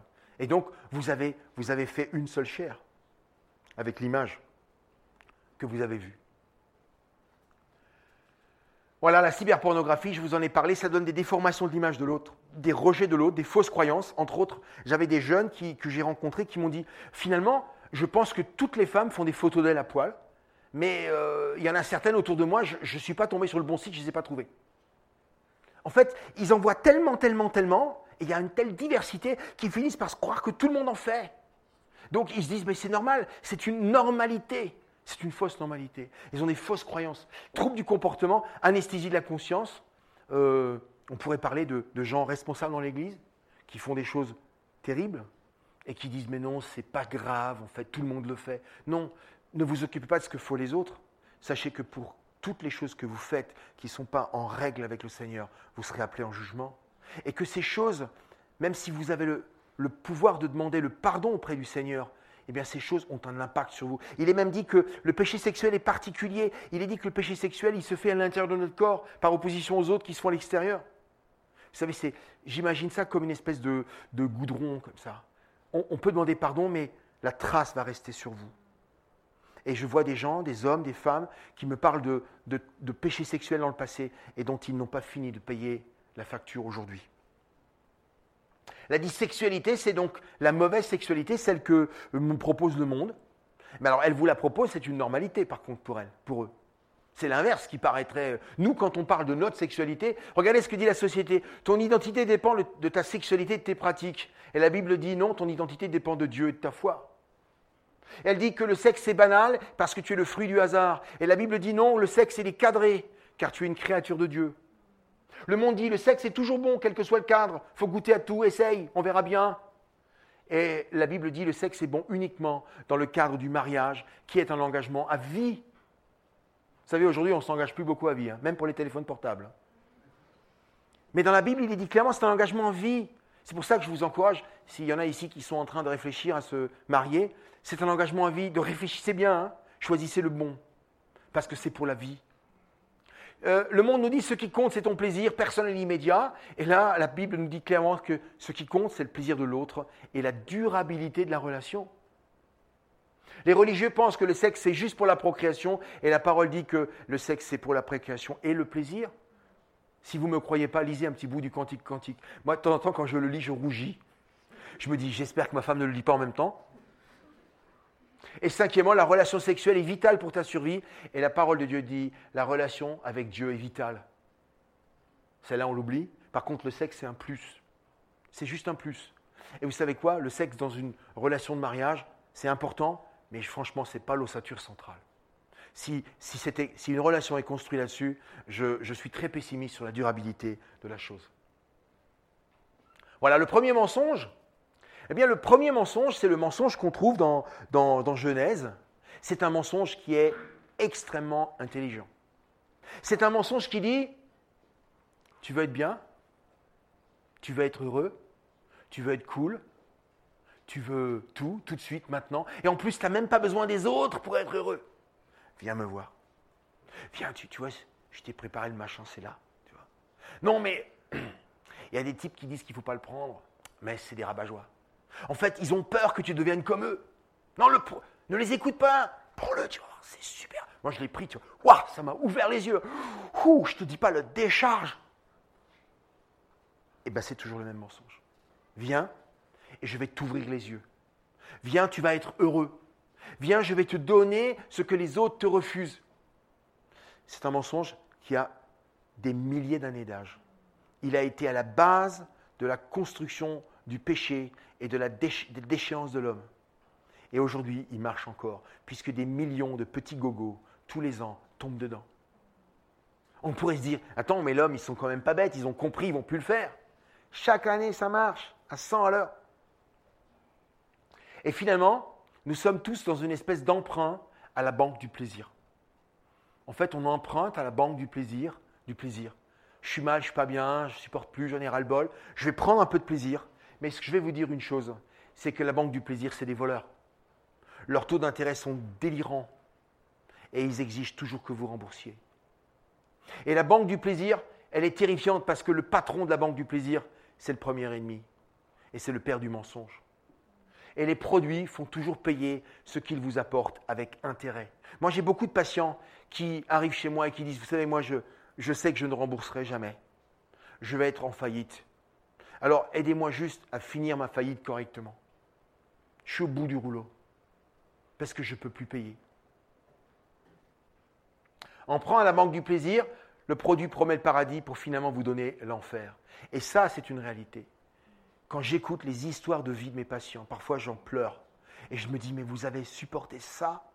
Et vous êtes encore dedans? Et, malgré ça, vous continuez à consommer. Mais je leur dis, mais, mais, mais vous êtes en enfer? Oui, je vis l'enfer. Et dans ma tête, je suis obligé de dire, eh bien, en fait, euh, il vous a donné l'enfer maintenant, avant de vous le réserver après, parce que vous n'avez pas encore trouvé le Sauveur. On en prend à la banque du plaisir. La Bible dit dans la lettre aux Romains, le salaire du péché, c'est la mort.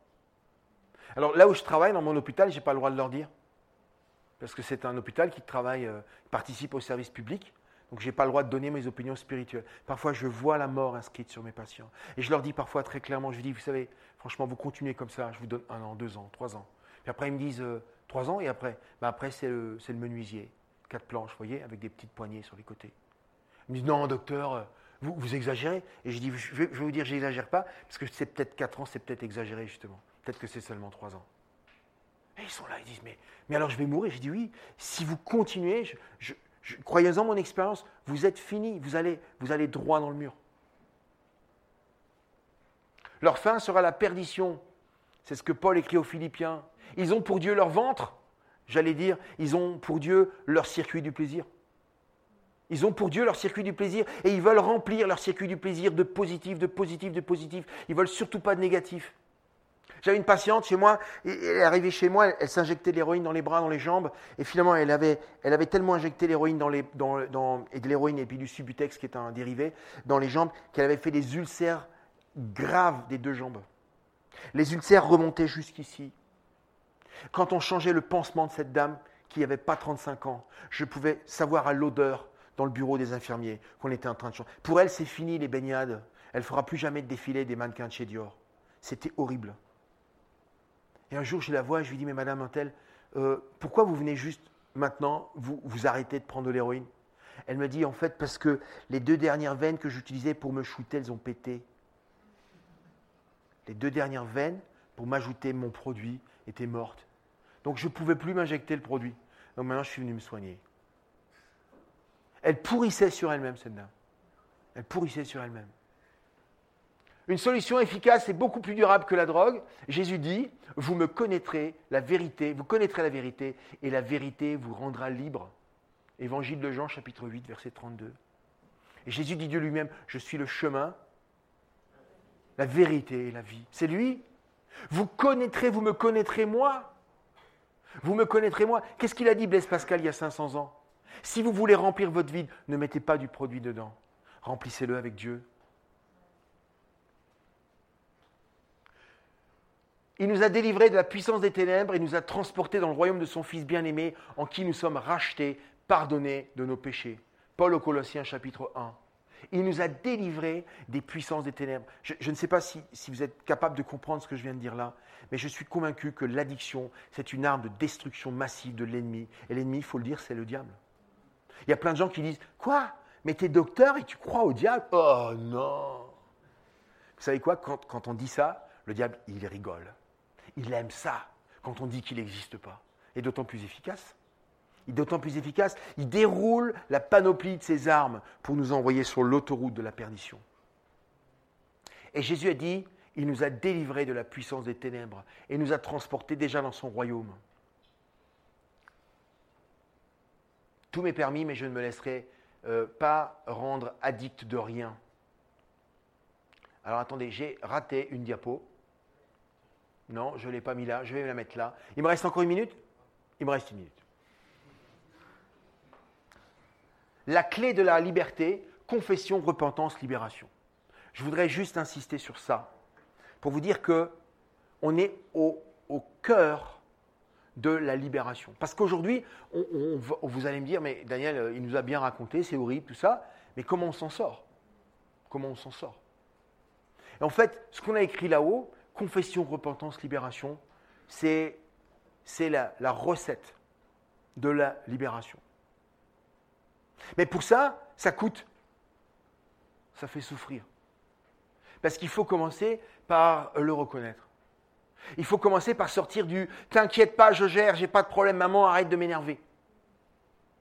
Il faut commencer par sortir de là pour dire Oui, j'ai un problème. J'ai un produit et je ne le contrôle plus. J'ai un comportement et il me dépasse. Oui, oui, j'ai mordu dans le produit. Oui, j'ai ouvert la porte au géant et je suis dans la prison. C'est la première chose. la deuxième chose, c'est la confession. La confession, c'est pas simple. C'est d'aller voir un groupe, un, deux, trois personnes, et de leur dire voilà, je vais être transparent devant toi. Je vais te dire la vérité dans ma vie. Moi, je l'ai expérimenté. Il y a quelques années, j'étais dans un groupe de, garçons, d'hommes. Il y avait des tout là-dedans. On était six. Et au bout de plusieurs semaines de rencontres, toutes les semaines on se voyait, au bout de plusieurs semaines on a décidé d'être transparent et de dire à chacun, aux autres, ce qui était les blocages spirituels dans la vie. Parce que vous savez, Satan, il adore mettre les chrétiens dans un frigo spirituel. Il ne peut, peut pas nous enlever notre salut, parce que nous l'avons déjà. Mais il ne peut pas euh, nous tuer spirituellement parce que nous sommes protégés. Par contre, il nous met dans un frigo spirituel, une espèce de congélateur, de façon à ce que nous soyons plus actifs, que nous soyons des espèces de serviteurs congelés. Parce qu'il ne faudrait surtout pas qu'on en parle, il ne faudrait surtout pas que nous fassions des disciples, il ne faudrait surtout pas qu'on soit utile à notre maître.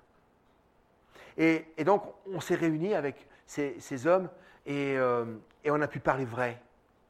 Et un jour, ça a été mon tour. J'avais des gouttes de sueur.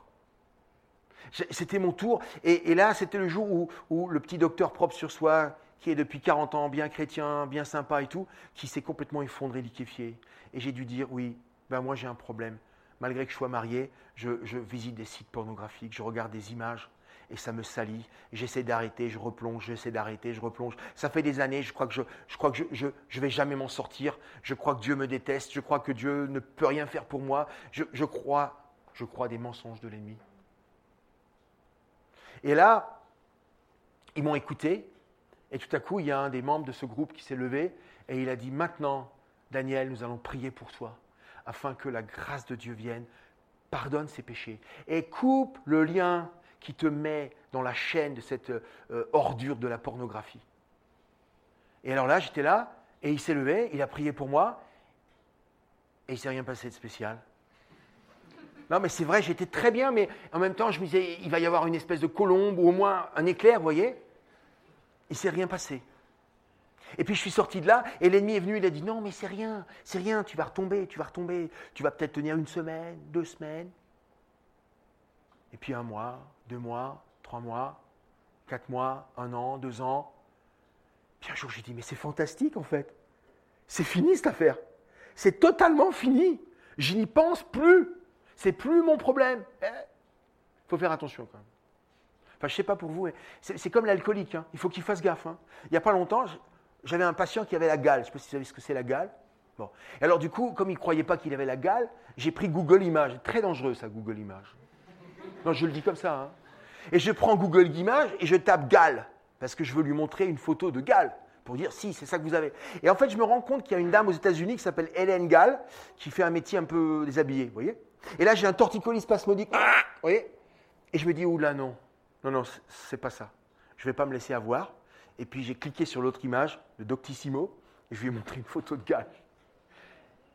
Mais en fait, c'est comme un ex-addict. Il faut qu'il apprenne à vivre en faisant attention tous les jours de sa vie, en faisant très attention à Google Images, en faisant très attention à ce qu'on voit. Mais aujourd'hui, je suis témoin du fait que le Seigneur a fait ce jour-là une libération pour moi. Elle n'était pas visible, elle était visible dans mon cœur. Et l'ennemi, pendant des semaines derrière, m'accusait en disant Mais non, tu es toujours dedans, tu es toujours accro, tu t'en sortiras jamais, tu es nul, tais-toi, alors tu n'as rien à dire à l'église. Et aujourd'hui, je, suis là ce soir juste pour vous dire Il l'a fait pour moi, il peut le faire pour vous. Il l'a fait pour moi, il peut le faire pour vous.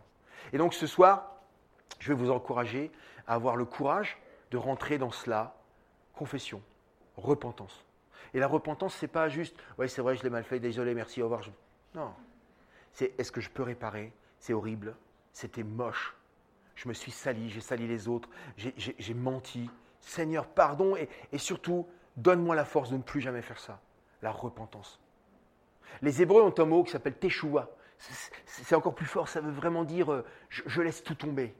Je, me, sors de ça. Je divorce avec cette saleté et ensuite le pardon. C'est fantastique. On a un Seigneur qui a tout payé sur la croix.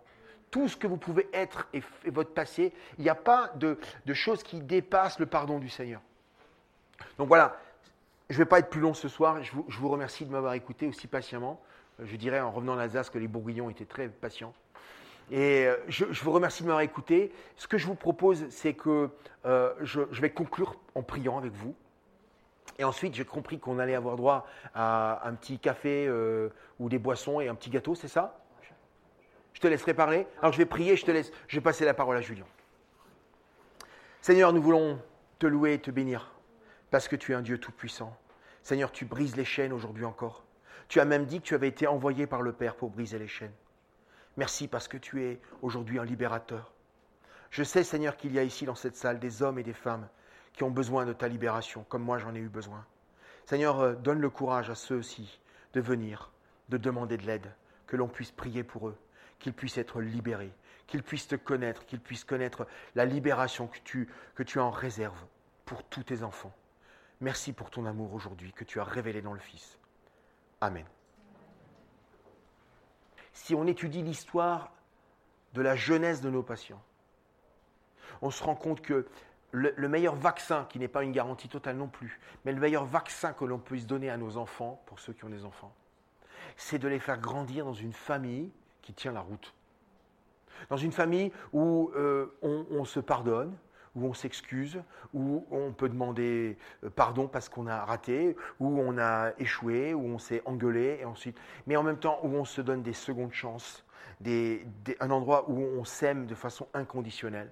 En fait, si on étudie l'histoire des patients particuliers qui arrivent dans mon centre, c'est rare qu'ils arrivent avec, euh, avec des histoires de famille correctes. En général, ils viennent avec des familles extrêmement hachées, avec des souffrances mentales extrêmement fortes. Je vais, profiter pour prendre une minute pour vous raconter l'histoire de, cette dame. J'étais encore tout débutant dans mon hôpital à Marienbronn.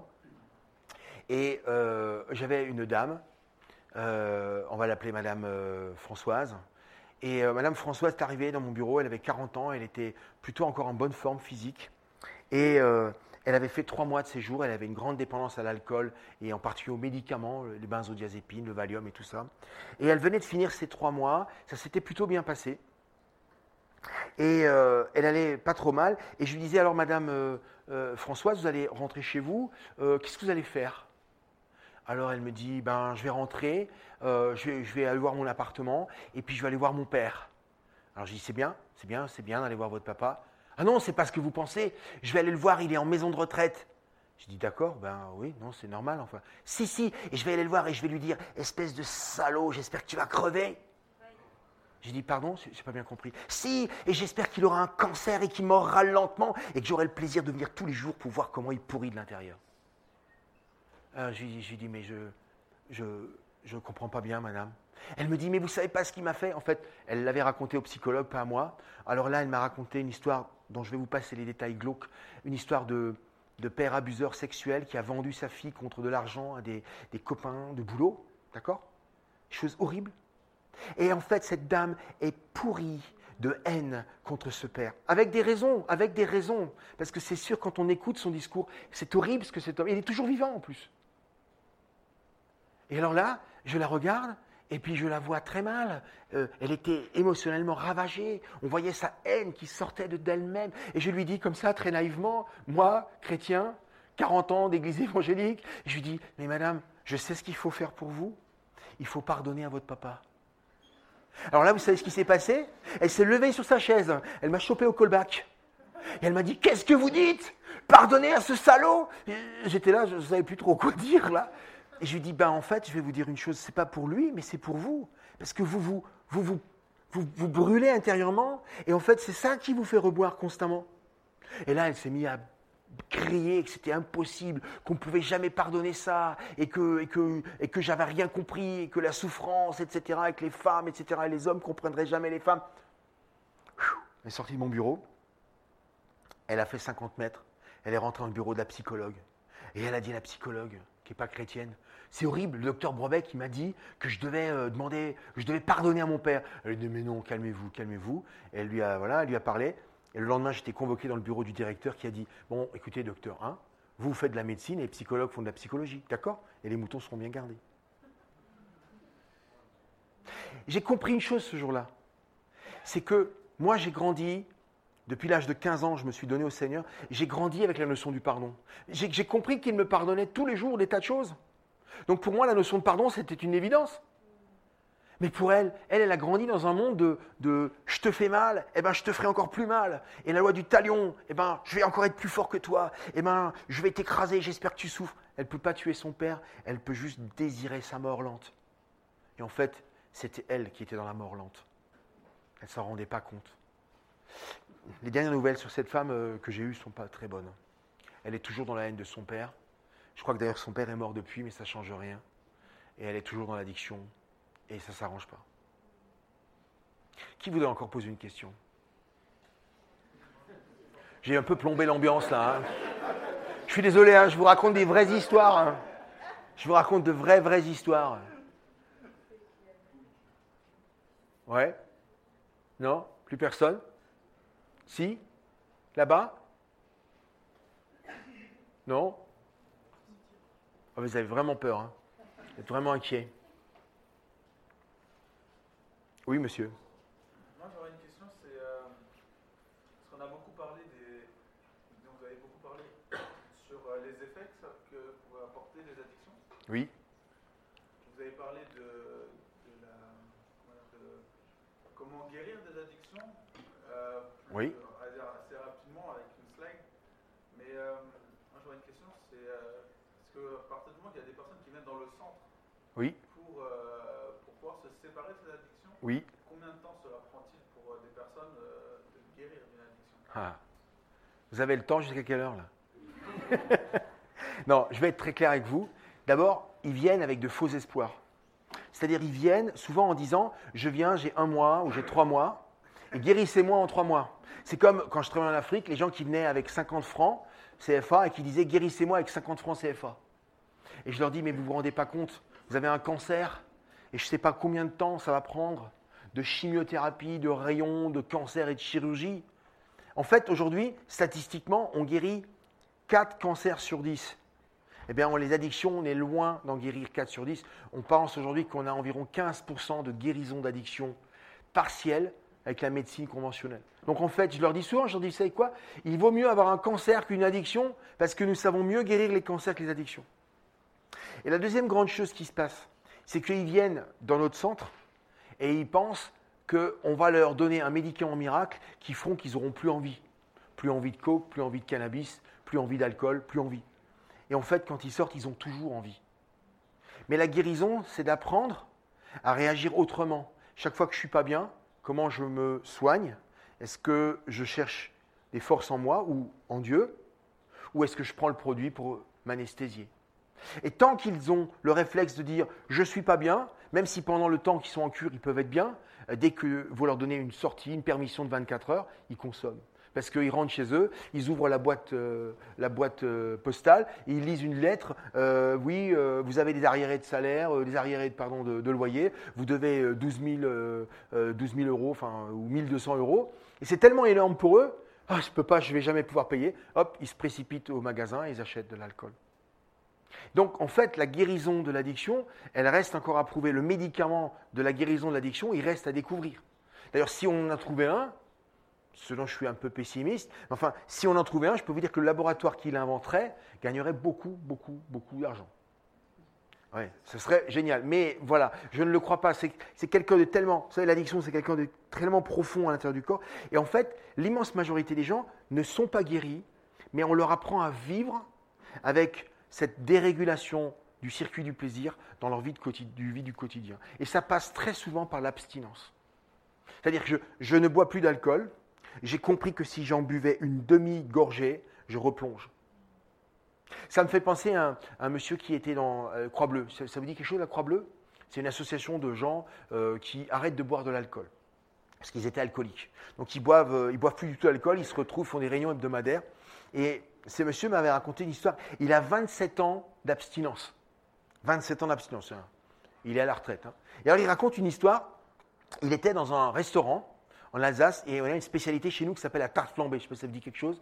Qui en a déjà mangé une fois, la tarte flambée? Voilà, voilà. Très bien. Et donc, il mange la tarte flambée. Il avait d'ailleurs invité deux jeunes personnes, deux, jeunes hommes, qui étaient eux-mêmes dans les problématiques d'alcool.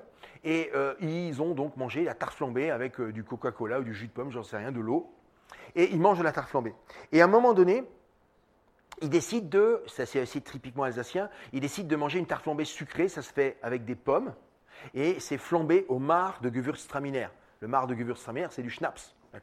Donc en fait, ce qui se passe, donc, euh, il dit à la dame bah, écoutez, venez s'il vous plaît, euh, on va maintenant prendre une tarte flambée sucrée. Et il dit à la serveuse il dit mais attention, hein, on ne veut pas flamber, on veut flambée sucrée avec des pommes, du sucre, voilà, de la, crème fraîche.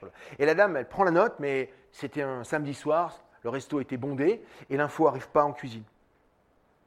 Et en cuisine, on flambe la tarte flambée sucrée au mar de Gewürztraminer. On apporte la tarte flambée, on la découpe à la roulette, vous savez, comme les pizzas là. Et le gars, il me dit, vous savez, j'ai pris ma tarte flambée, je l'ai mis dans la bouche et j'ai senti le goût brûlant de l'alcool dans ma bouche. Et quand j'ai senti ça, j'ai craché la, tarte flambée, il y en avait sur les voisins, sur les autres. J'ai pris la tarte flambée comme ça et je l'ai jetée et je me suis mis en une colère noire. Alors le gérant est sorti du, resto et il a dit mais qu'est-ce qui se passe ici? Il y avait la petite euh, serveuse qui était toute pâle, qui tenait son plateau comme ça. Et il a dit est-ce que vous vous rendez compte ce que vous venez de faire? Le mec pas du tout, non non je vois pas, je vois pas, je vois pas. Et il dit j'ai failli à cause de vous repartir dans la pire addiction qui a failli me tuer à cause d'une gorgée de schnapps sur votre tarte flambée et j'avais demandé Alors le patron a dit on se calme, on se calme. Et puis du coup tarte flambée générale gratos pour tout le monde. On a donné un gros coup de nettoyage et l'affaire s'est bien passée comme ça. Il le savait.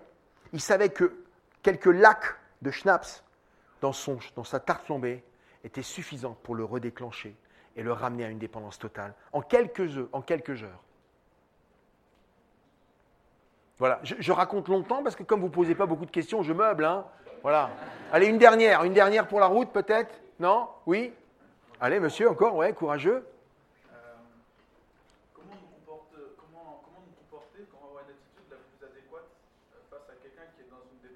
Ah.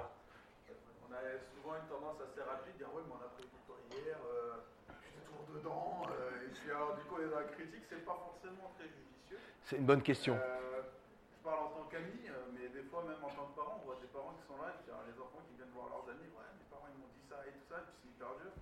Et puis même des, des fois, ben, nos propres parents ne savent pas comment s'y prendre avec nos frères et sœurs. du coup, des fois, des trucs un peu complexes. C'est très simple. Et en même temps, c'est très dur, ce que je vais dire. Vous ne pouvez pas soigner quelqu'un contre son gré. Vous ne pouvez pas le soigner contre son gré. La seule chose que vous puissiez faire, c'est de l'aimer. Parce que si vous n'aimez pas la personne addicte, elle va le sentir. Et donc, le peu d'autorité que vous auriez encore sur elle, vous la perdez. Mais si vous l'aimez, si vous restez son ami, quoi qu'il arrive, en disant je t'aime, je vois que tu te détruis, je vois que tu te fais du mal, je vois que tu es en train de, rentrer dans une, mauvaise phase, mais je suis ton ami, eh ben je vais encore te le dire aujourd'hui, je pense qu'il faut que tu fasses quelque chose, je pense qu'il faut que tu prennes ce problème à bras le corps. Mais tu restes mon pote, et je prie pour toi, je t'aime. Et donc, il va falloir parfois être patient, et ça peut être très long, jusqu'à ce que la personne dise, j'ai un problème.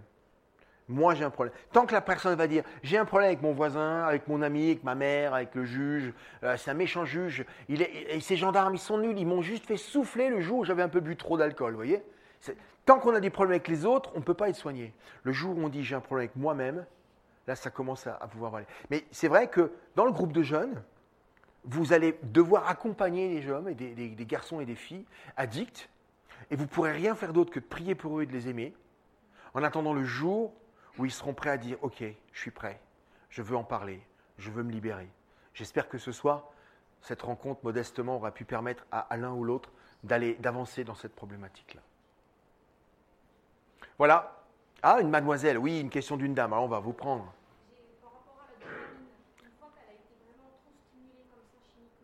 Oui. est-ce qu'une fois que la personne elle est euh, sevrée, oui.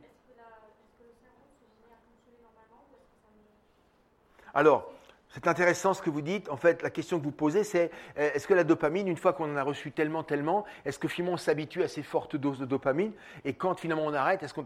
Vous avez tout à fait raison. On appelle ça des dépressions post-toxiques. C'est-à-dire, que vous avez des gens qui euh, ont l'habitude de fonctionner avec des doses importantes d'hormones du bonheur et du plaisir, n'est-ce pas? Et finalement, quand on leur en donne plus, ça, ça se voit très bien dans la cocaïne, ils ont l'impression que leur vie, elle est nulle. Vous savez, il faut comprendre que quand on prend de la cocaïne, par exemple, on a l'impression de rouler à 100 à l'heure dans une voiture. Et puis brusquement, quand on n'a plus de cocaïne, on roule à 3 à l'heure. C'est très fatigant de rouler à 3 à l'heure quand on a l'habitude de rouler à 100. On trouve ça très très long le voyage. Voyez? Et donc, ils, se disent, il faut absolument que je reprenne le produit, là, le machin, l'espèce de boost, le, rétro, la rétro-fusée qui me ramènera à mes 100 à l'heure. Et donc, ils passent leur vie à se dire, vous savez, ils arrivent chez moi et ils disent souvent, la vie sans cocaïne, je ne sais pas si j'ai envie de la vivre. Et c'est ça, en fait, ils sont, très, ils sont tristes, parce que le, produit était tellement intense que la vraie vie... Alors moi, je leur dis, vous savez, la guérison pour vous, ça serait d'être capable de trouver de nouveau du plaisir à la vie normale. Par exemple, de vous promener dans la forêt et de dire, waouh, il y a un oiseau qui a chanté. Ou alors de dire, tu sais quoi, le soir, il y avait un coucher de soleil et, euh, et il était très beau. Ou, alors, on a mangé à midi et il y avait euh, du rôti de veau et c'était très bon. Alors, quand on commence ça, ça c'est un bon signe. C'est un bon signe. Mais, mais souvent, ils n'y touchent plus, ils n'ont plus de goût en fait. vous savez, la vie de tous les jours n'a plus de goût puisque la stimulation dopaminergique du quotidien n'a plus aucune valeur par rapport au niveau qu'ils peuvent atteindre avec les produits. C'est vrai, et d'ailleurs souvent, ils sont très malheureux et on a aussi un, j'en ai pas parlé, ils ont un taux de suicide dans les addictés qui est très élevé, beaucoup plus élevé que dans la population normale. Ben oui, s'ils arrivent à un stade où ils se rendent compte qu'ils tombent, ils se relèvent, ils retombent, ils n'arrivent jamais à arrêter. En plus, ils ont l'impression que, le, plaisir les fuit, alors qu'ils étaient, ils y étaient allés pour le chercher, le plaisir. Hein. Vous savez, c'est un grand mensonge. Hein. Donc ils cherchent le plaisir, mais en fait, ils, découvrent le déplaisir la dépression, et ils finissent par, euh, euh, par, décider qu'à un moment donné, euh, il faut arrêter de jouer, et ils, font, ils appuient sur la touche Game Over. J'en ai encore eu un il n'y a pas longtemps, il y a un mois. Il est parti de cure le vendredi, et le samedi, les gendarmes nous ont appelés pour nous dire qu'il avait mis fin à ses jours. C'est pas rassurant. J'ai encore plombé l'ambiance. Hé, Clément, ouais. Ah ben maintenant, il se réveille là. Ah, j'ai compris, les bourguignons, ils sont un peu lents comme ça, mais au bout d'un moment, ils. Ouais. Ok, je. Vas-y.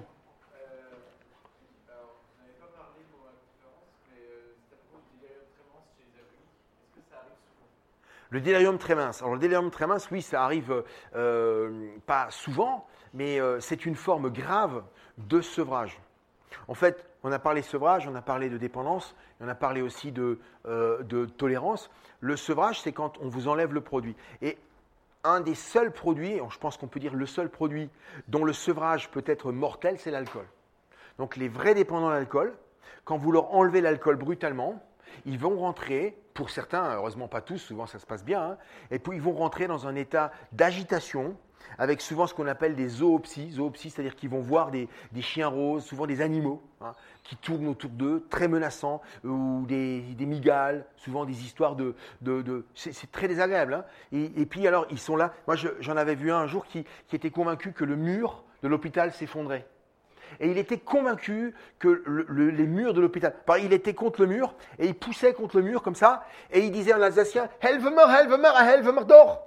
Aidez-moi, aidez-moi, aidez-moi donc et nous, on était à côté, on rigolait, on disait non, mais je vais pas vous aider, le mur ne va pas tomber. Et c'était terrible pour lui parce qu'il était tellement convaincu que le mur s'effondrait, et en plus, il était le seul à le porter, il était ruisselant de sueur, et il touchait ce mur pour le pousser, Et nous, on lui disait mais arrêtez, arrêtez, ça va pas s'effondrer. Et lui, il était là, il dit mais comment vous pouvez rigoler alors qu'on va tous mourir écrasés par ce mur et vous ne m'aidez pas?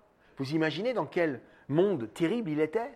Convaincu que le mur s'effondre, et les hommes autour qui auraient pu l'aider rigolaient de lui, et lui, il était le seul à tenir le monde qui s'effondre. C'était dans une angoisse de dingue. Vous savez comment ça s'est fini?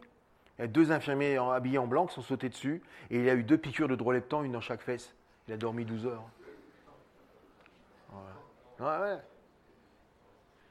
Ok, je crois que là, il faut qu'on s'arrête. J'ai eu beaucoup de plaisir d'être avec vous ce soir et je ramènerai euh, bon souvenir de Dijon.